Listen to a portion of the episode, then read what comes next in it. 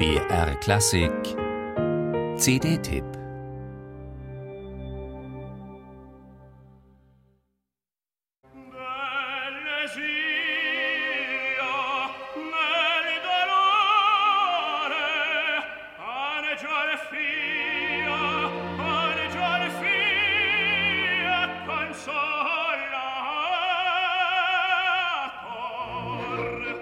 Neil Schickow als Ernani.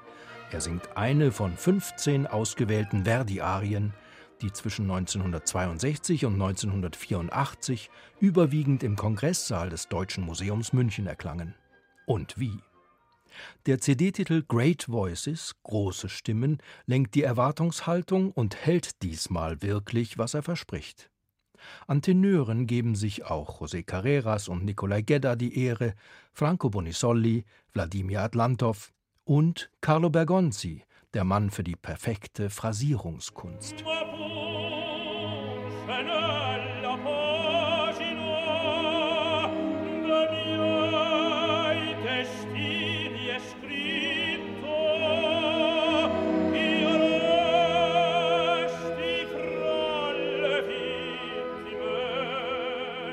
Es sind wahrhaftig keine leichten Aufgaben, die Verdi seinen Sängern stellt.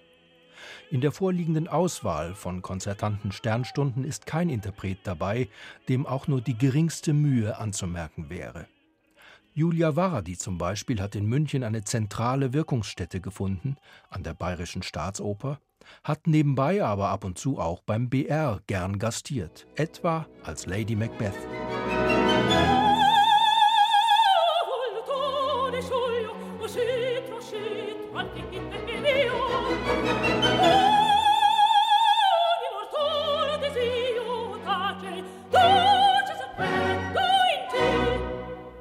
Was bei der einen Sopranstimme das furiose Forte, ist bei der anderen das ätherische Pianissimo. Das Prädikat große Stimme trifft auch auf Margaret Price zu.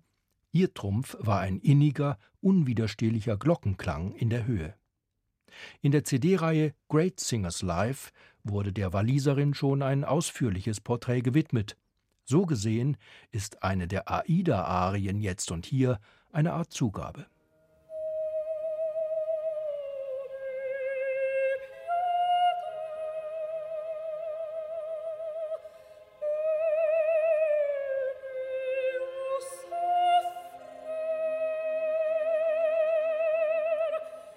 Es ist der künstlerische Reifeprozess Verdis, der sich mit dieser CD nachvollziehen lässt.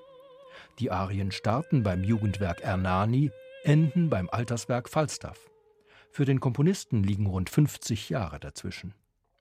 Die Chronologie bleibt gewahrt, über Macbeth zum Corsaro, Rigoletto, Trovatore, Traviata zum Ballo in Maschera, Don Carlo und Aida bis Othello.